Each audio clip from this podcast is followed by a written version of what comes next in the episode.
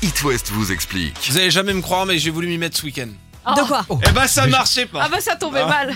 Salut Catel qui nous Salut, rejoint. Catel. On va parler des nouveautés de la déclaration d'impôt 2022. Alors, tout est rentré dans l'ordre. hein. Oui, Vous ça, pouvez y ça aller sereinement. refonctionne. Oui, amusez-vous. La première nouveauté, la première nouveauté s'adresse à celles et ceux qui effectuent des déplacements professionnels en voiture ou en deux roues motorisées, hein, pas à vélo.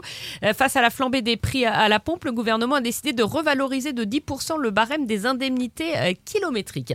Cette année, vous avez droit aussi à une réduction pour la pose d'un système de charge pour véhicules électriques. Ah. Euh, crédit d'impôt égal à 75% du montant des dépenses dans la limite de euh, 300 euros. Et défiscalisation aussi pour l'abonnement à la presse. Ouais, ça c'est la première fois Ah un ouais, abonnement, un, ouais, un abonnement, un titre de presse d'information politique ou générale en version papier ou en version numérique peut donner droit à un crédit d'impôt de 30% des dépenses euh, engagées. Même Genre le journal cher. de Mickey, ça marche? Non, Non, ah, c'est ce que je me disais. presse générale. D'accord. Euh, dernière nouveauté, il y a sur le site une simulation en ligne pour les bourses scolaires. C'est-à-dire que les déclarants dont le foyer fiscal a un ou plusieurs enfants scolarisés au collège ou au lycée peuvent vérifier à la fin de leur déclaration leur éligibilité au dispositif de la bourse scolaire. Parce que certains mé- ménages ne s'imaginent pas y avoir droit, Bah ouais. alors que oui.